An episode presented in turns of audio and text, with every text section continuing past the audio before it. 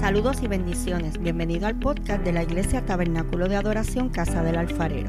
Soy la pastora Keili Otero y espero que puedas ser bendecido en este nuevo episodio con esta poderosa palabra de parte de Dios. Si es así, recuerda compartirla con un amigo. Dios te bendiga. La última vez que estuvimos predicando, predicamos sobre libertad. Le conté a ustedes acerca de una película que yo vi que trata sobre un preso. Se llama The Shawshank Redemption. Dentro de esa trama de la película hay un hombre que se llama Brooke, el cual estuvo casi toda su vida confinado. Y el día que le tocó salir de la prisión, después de muchos, muchos años, no encontró cómo vivir fuera de aquellos barrotes. ¿Y qué hizo él? Terminó con su vida. Y si usted no lo escuchó, pues en el podcast de la iglesia lo busca. y hoy vamos a hablar sobre un tema que va agarrado de ese. Y hoy vamos a hablar sobre redención. Y para hablar de redención, tenemos que hablar de esclavitud. Y el ser humano que vive en este mundo, que se encuentra sin Cristo en, viviendo en este mundo, es esclavo y es preso del pecado. Ah, pero es que yo no pequé. Bueno, dice la palabra, por cuanto todos pecados fueron destituidos de la gloria de Dios. O sea que todos nacemos con esa mancha de pecado y en algún momento de nuestras vidas tenemos que tomar la decisión interna de reconocer a Jesucristo como nuestro Salvador.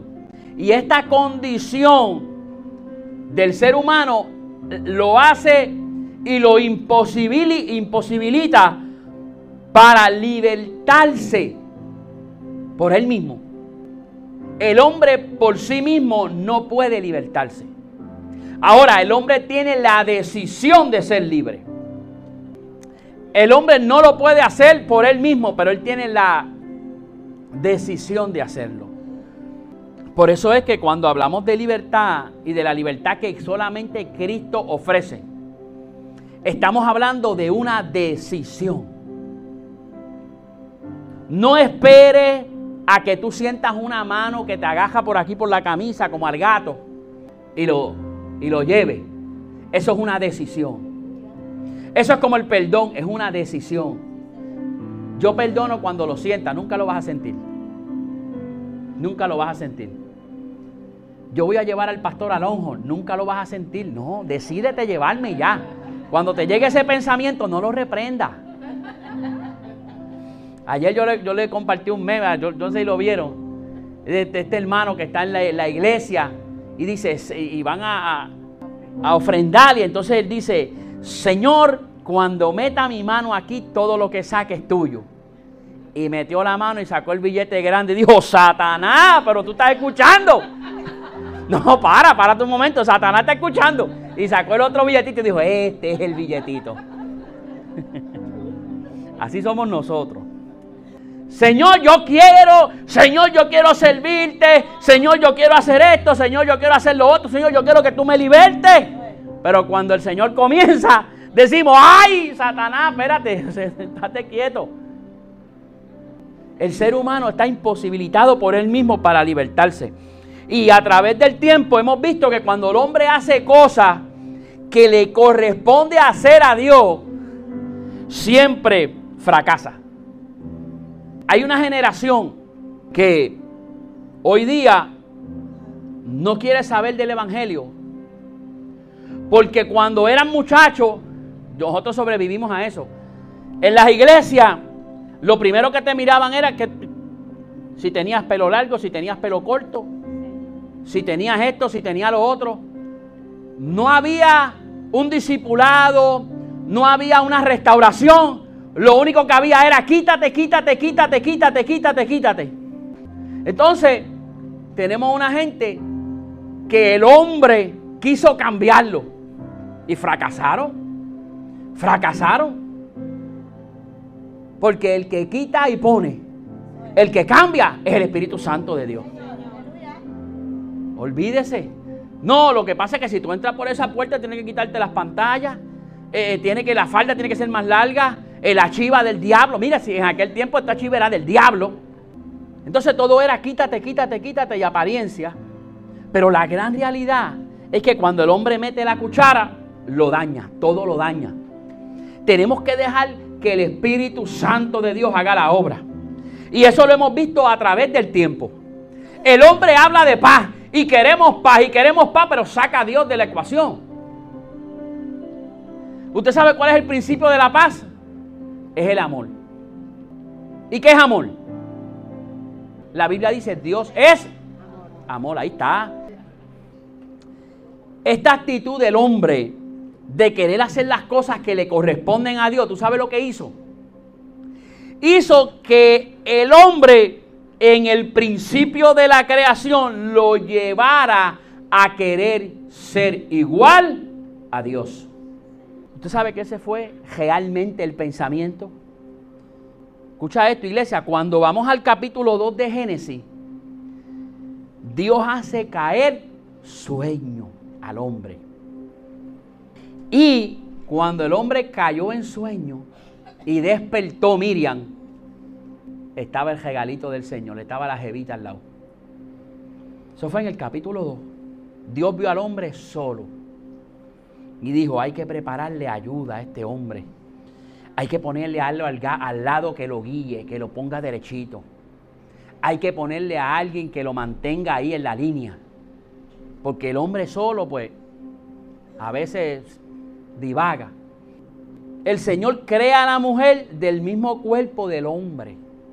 Y esto es una historia que usted la sabe.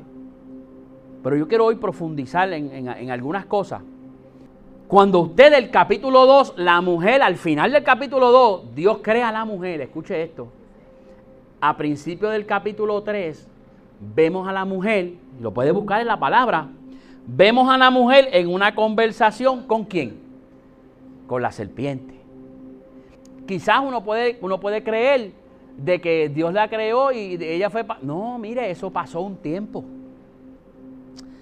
Y esto es sumamente importante porque Mire, mire, mire esto, mire, mire, mire lo que ocurre aquí. La serpiente le dice a la mujer, con que Dios ha dicho, no comáis de todo árbol del huerto. Y hablaba yo con la pastora y yo le decía que esto yo lo veo de la siguiente manera, yo analizando. Que la serpiente le está preguntando a ella por algo que ellos habían hablado anteriormente. Cuando yo leo eso con que Dios ha dicho no comáis de todo árbol del huerto. ¿Y cómo ella sabía eso? Yo estoy seguro, soy yo, de que la serpiente y la mujer llevaban conversaciones hacía tiempo hablando. Y en una conversación llega esta parte donde la mujer le dice, no, porque es que no podemos. Entonces la serpiente viene con este argumento. Ya había una confianza entre la mujer y esta serpiente. Y Satanás utilizó esa confianza para hacer caer al hombre y a la mujer. Mire, eh, vemos en el capítulo 3, con que Dios ha dicho, no comáis de todo árbol del huerto. Entonces la serpiente le dice a la mujer, no moriré, sino que sabe Dios que el día que comáis de él, serán abiertos vuestros ojos y seréis como Dios, sabiendo el bien y el mal. Y vio la mujer que el árbol era bueno para comer y que era agradable a los ojos y árbol codiciable para alcanzar sabiduría. O sea, ya esta conversación ellos lo habían tenido anteriormente. ¿Qué fue lo que motivó a la mujer a comer del fruto? Que si comían de ese fruto iban a ser igual a Dios. Y la mujer le comenta a Satanás la causa y el efecto del por qué no debían comer del fruto. La mujer le dice, si comemos de este fruto, moriremos. Y este moriremos implica muerte espiritual, pero también muerte física. En ese momento, el hombre perdió su posición en el Edén. En Génesis 3, del 8 al 9, cuando Dios fue al huerto, no encontró al hombre en el lugar donde el hombre pudiese ser encontrado. Escucha esto. Porque cuando Jehová iba allí, él, caminaba por el huerto y hablaba con el hombre. Pero luego de que el hombre peca, no lo encuentra. Perdió la posición. El hombre se escondió. El hombre perdió esa posición y en ese momento es donde el hombre es apartado de la luz y comienza a experimentar la oscuridad. Es por eso que cuando el hombre y la mujer desobedecen en su nueva naturaleza caída, buscan la oscuridad. Porque en la oscuridad nadie me ve. Porque en lo oculto nadie me ve.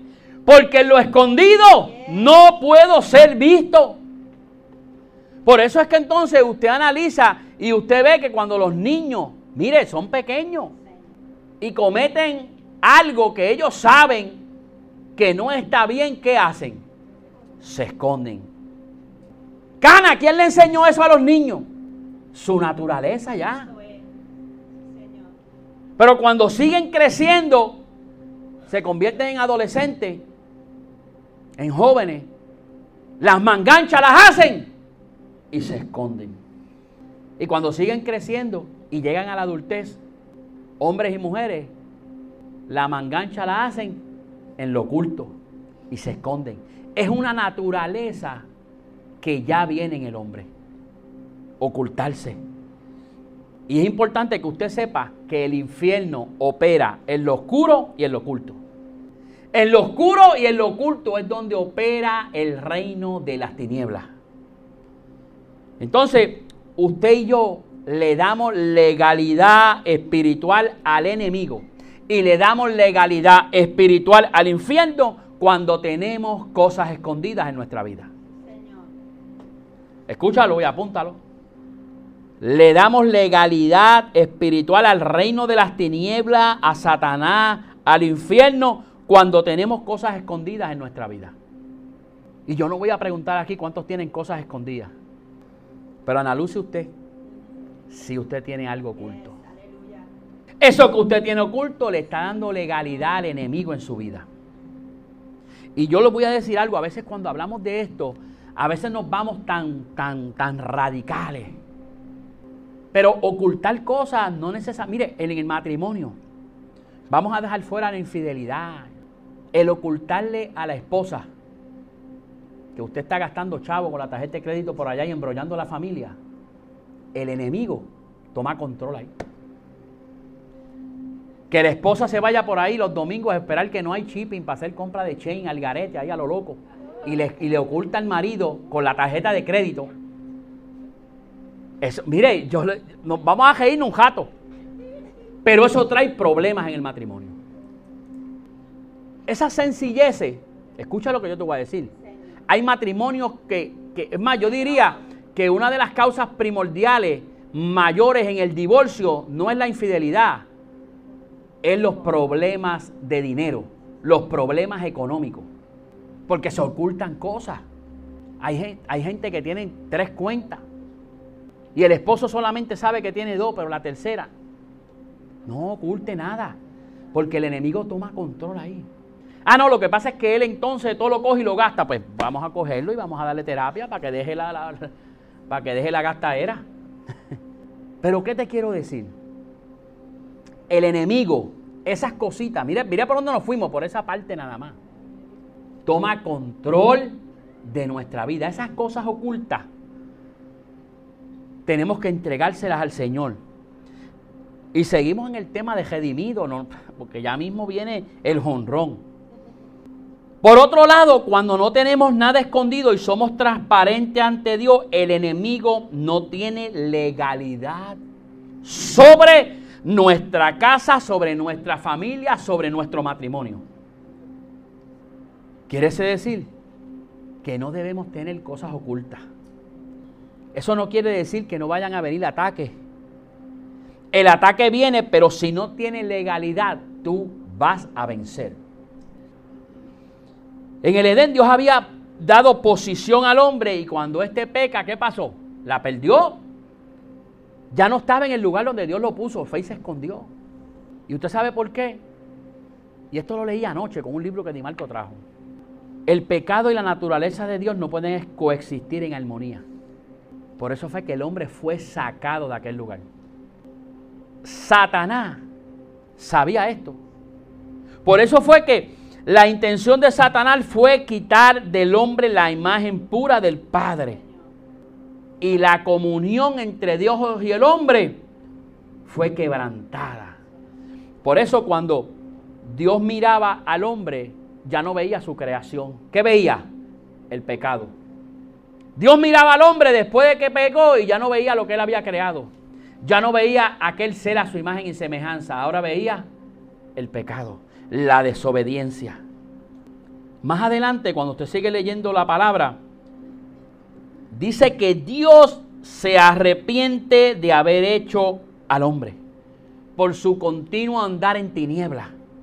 Y vio Jehová que la maldad de los hombres era mucha en la tierra y que todo designio de los pensamientos del corazón de ellos era continuo al mal. Y se arrepintó Jehová de haber hecho hombre en la tierra. Y dice, y le dolió en el corazón. Génesis 6, 5.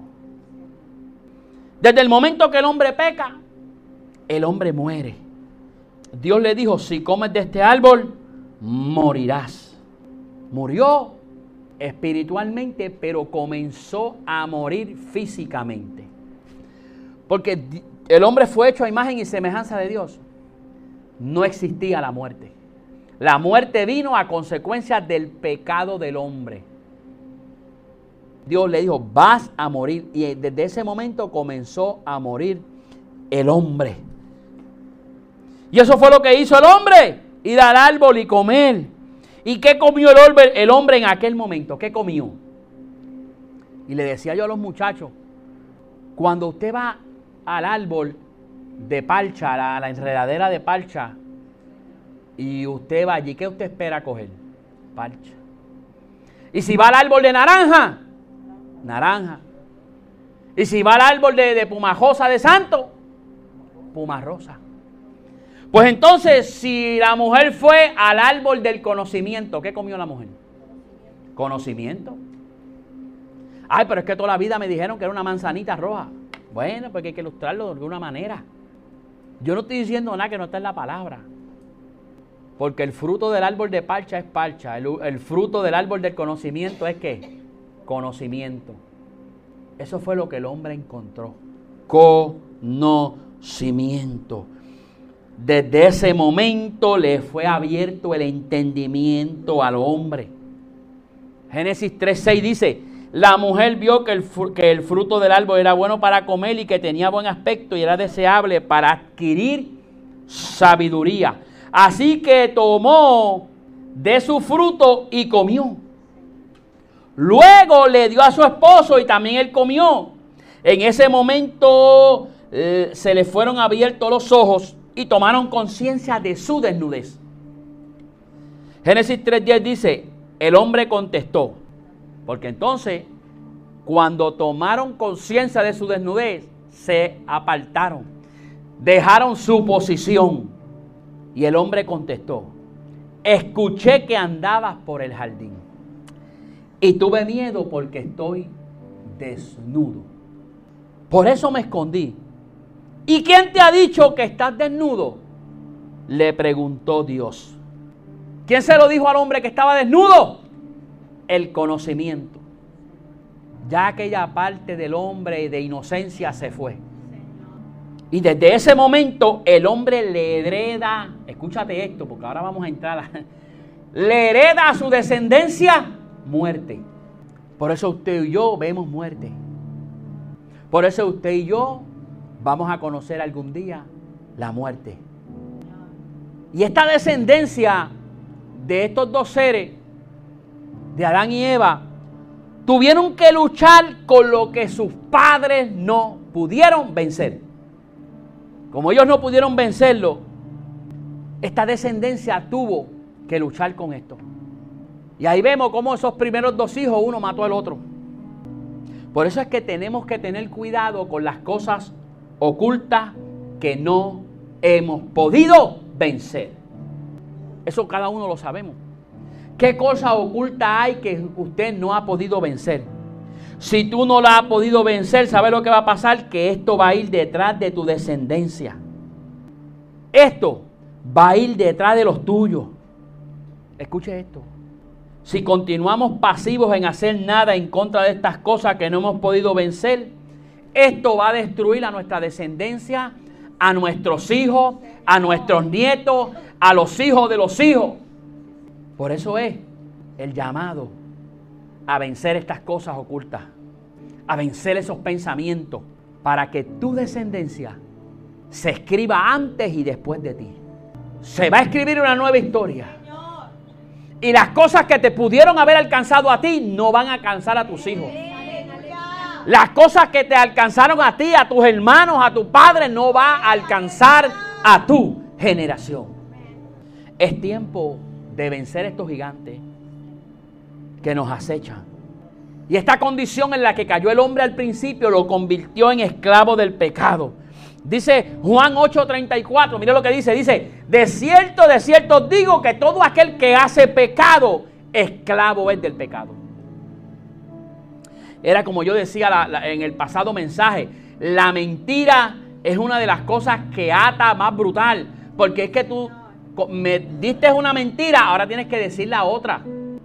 Eso no pasa aquí, pero por allá, por Cabo Rojo, el hombre recibió una llamada. Ring, ajá, dímelo, mi amor, mira, no hay agua, no puedo cocinar, tráete ajo chino. El hombre llega con el ajo chino y cuando llega hay luz y agua en la casa. Acabó de llegar. Ahí está la segunda mentira ya. Entonces el vecino le pregunta a la vecina, ¿se fue la luz? La vecina dice, no, no se fue. Entonces ya hay que meter otra mentira. No, lo que pasó fue que el fusible tumbó. A Mauri ya va la tercera mentira. Y cuando viene a ver, una mentira trajo otra, trajo otra, trajo otra. Y después a las dos semanas se le olvidó que mintió Beatriz. Y dice, ay, yo me acuerdo aquel día que yo estaba cansada y te llamé y te dije aquello. Y tú... Una mentira trae la otra. Por eso es que hay que soltar eso. Hay que soltarlo. Las cosas ocultas hay que entregarlas. Pero la buena nueva es que hubo un acto de redención que al día de hoy sigue vigente. El hombre pecó, el hombre cayó en oscuridad, el hombre comenzó a caminar fuera de la voluntad que Dios quería para el hombre.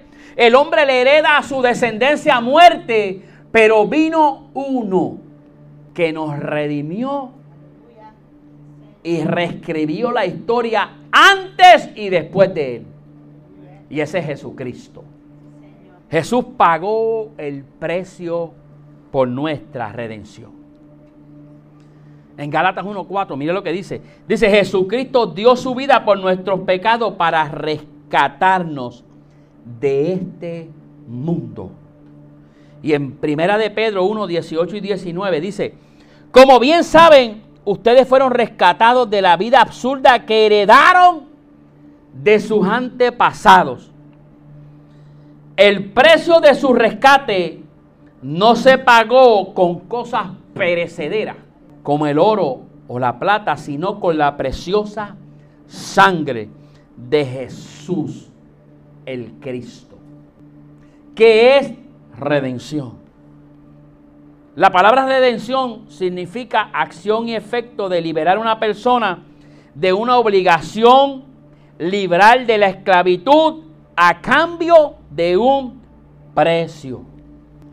En Efesios 1.7 dice, en Él, en Jesús, tenemos la redención mediante su sangre, el perdón de nuestros pecados conforme a la riqueza de su gracia.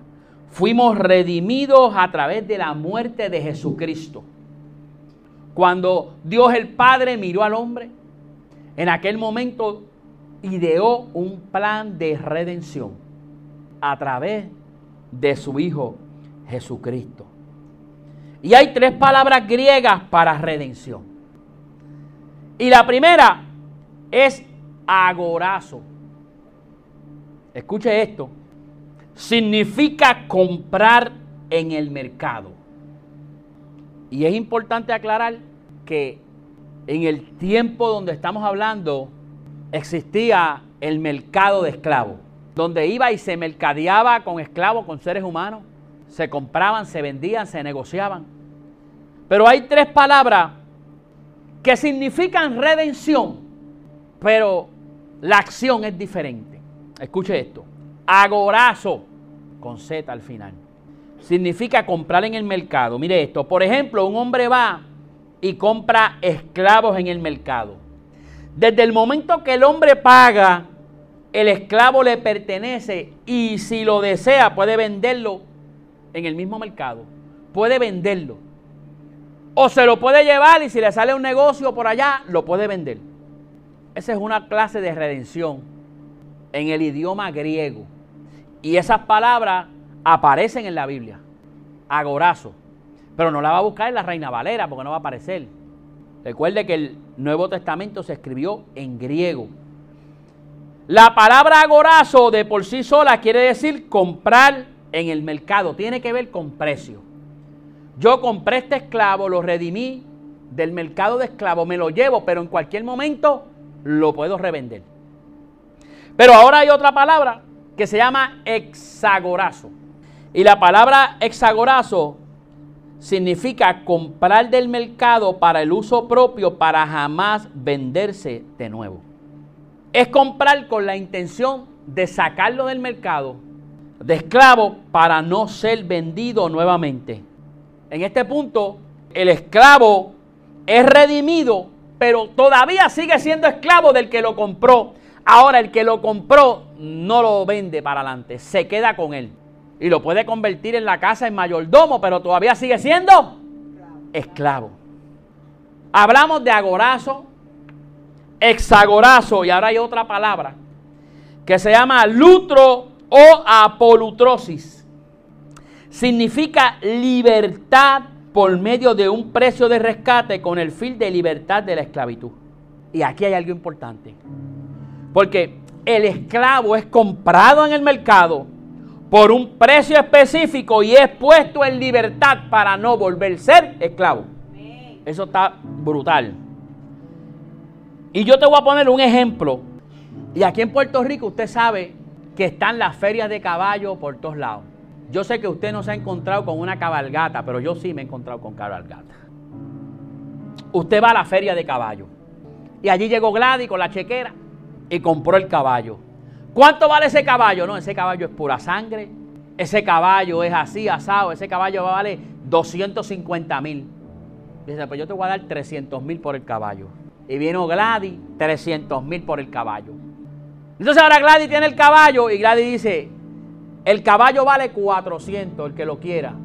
Y vino uno y lo compró. ¿Qué ella hizo? Eso es agorazo. Ella lo compró y lo revendió. Lo sacó de la feria y fue por allá, por Morovi, y lo vendió. Pero hay otro ejemplo. Y fue Willy a la feria de caballo y compró el caballo. ¿Cuánto vale este caballo? No, pues mira, este caballo, el único defecto que tiene este caballo es que, que este caballo es yankee.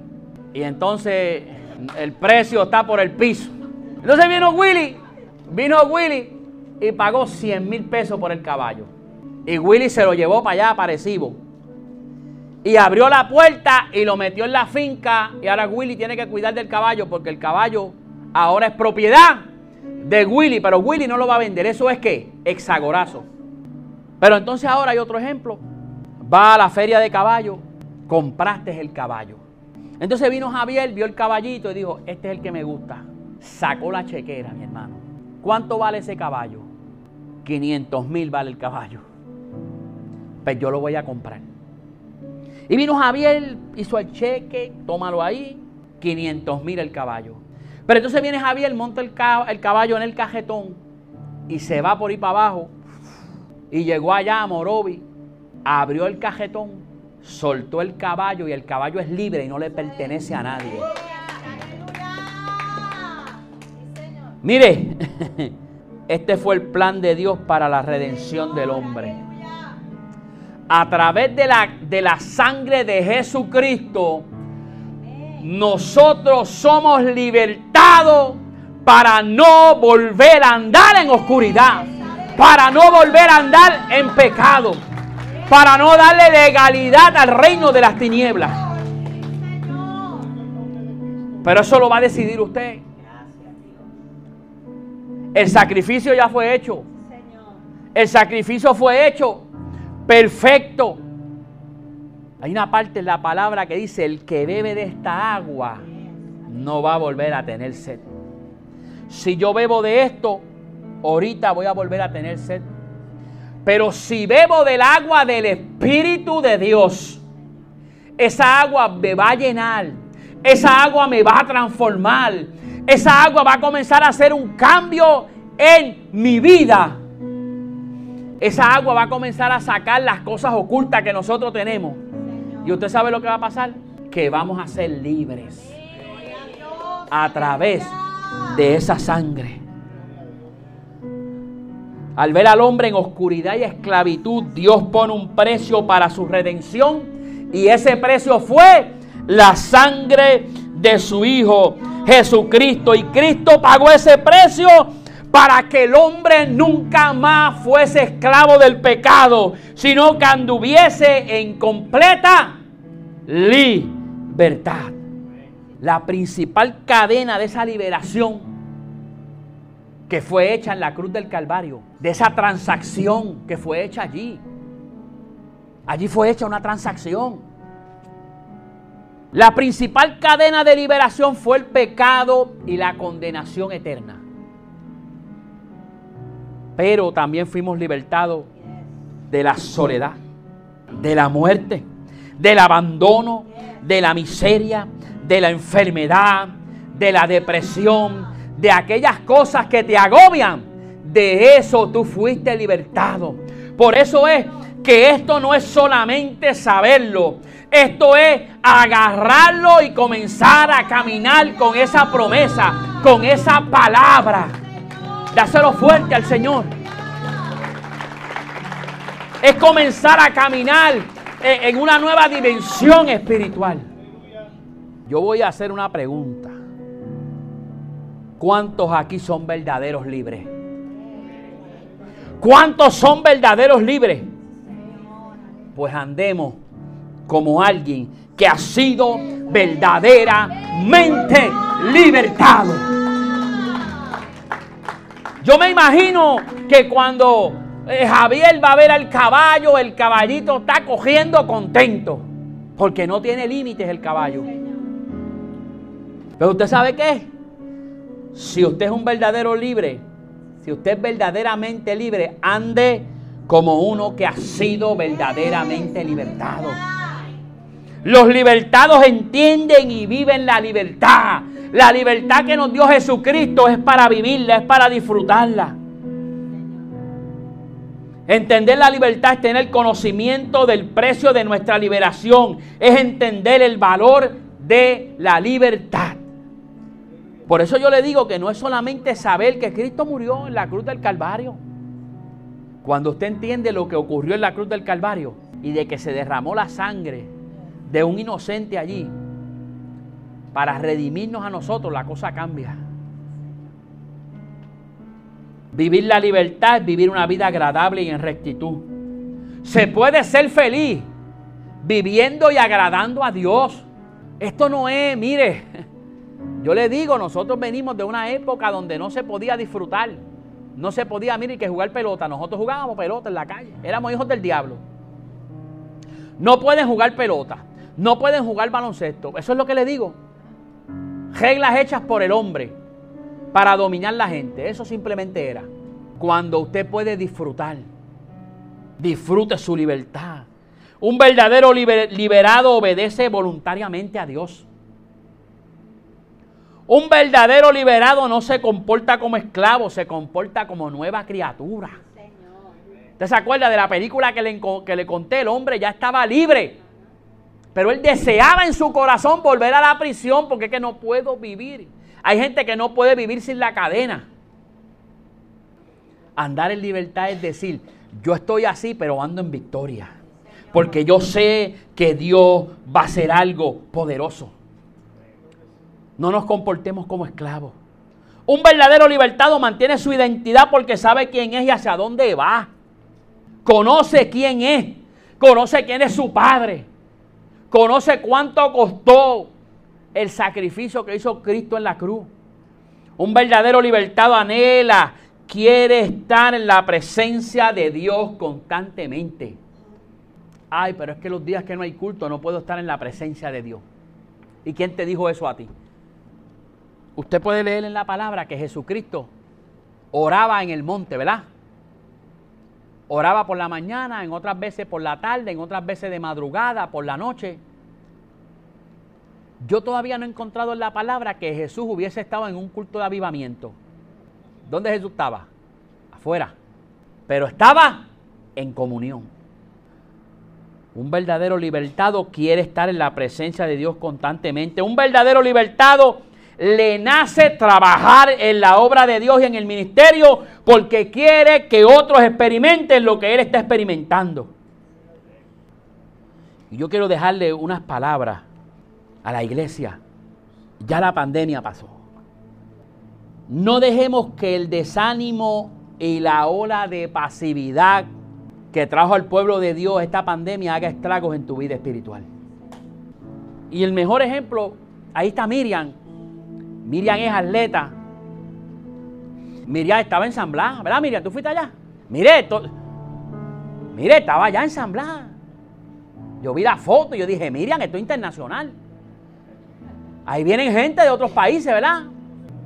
Y cuando tú vas cogiendo y tú estás animado ahí cogiendo y viene la cuesta y tú sigues cogiendo ahí, ahí, ahí, ahí, tú te mantienes.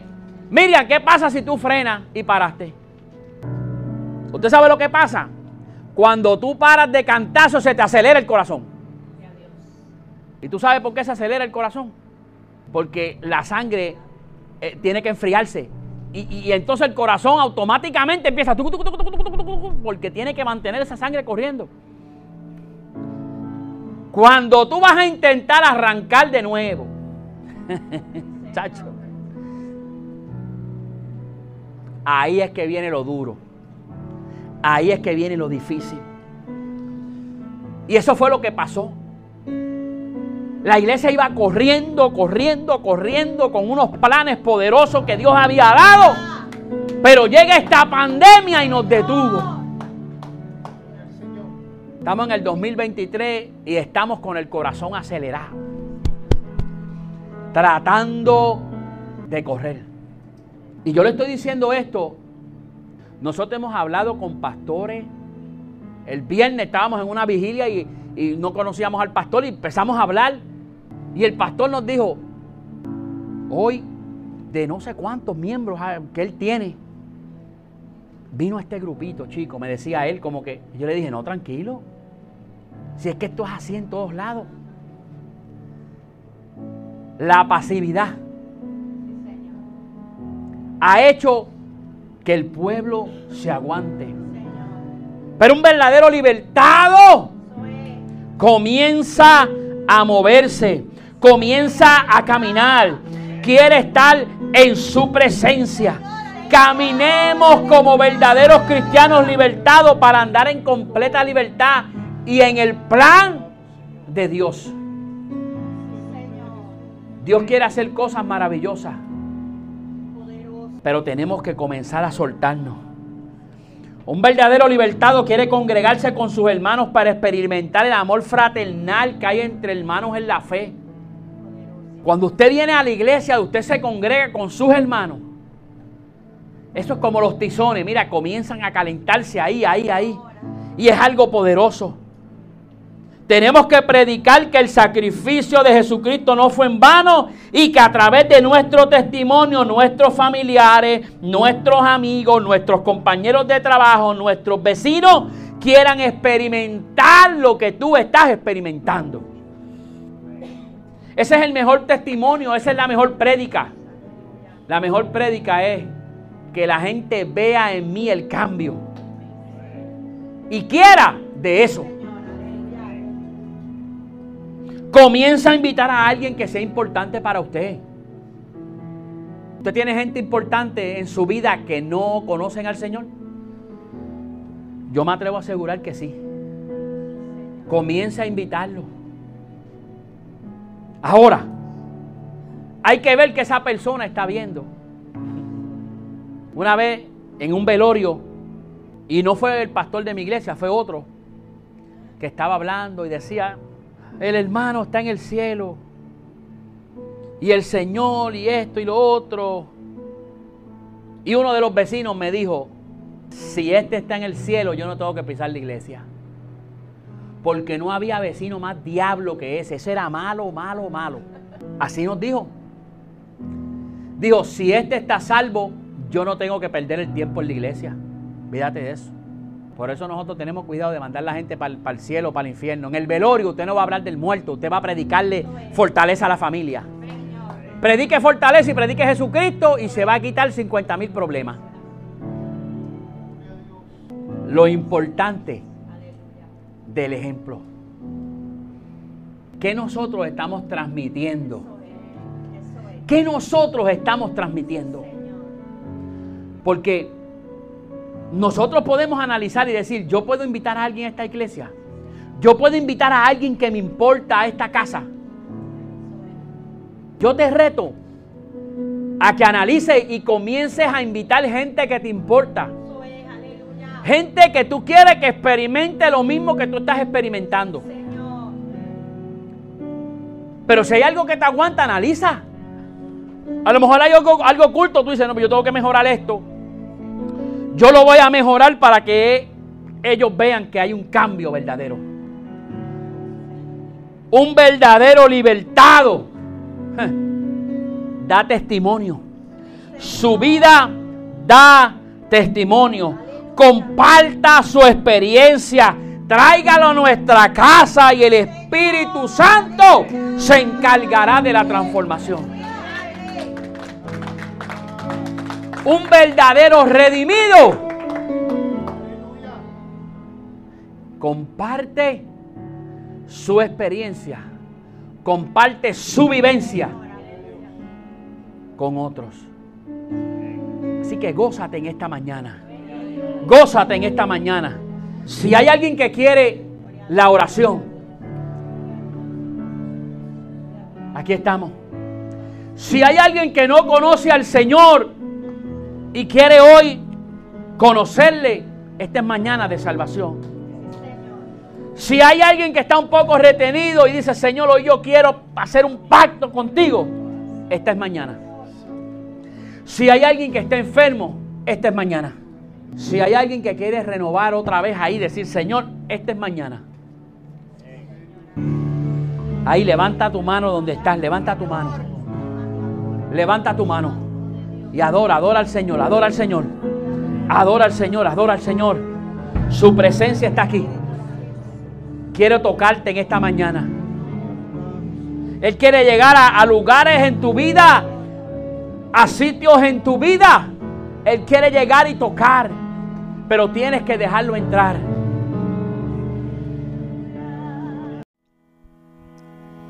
Bendiciones. Si este episodio ha sido de bendición para ti, compártelo para que otros puedan ser edificados.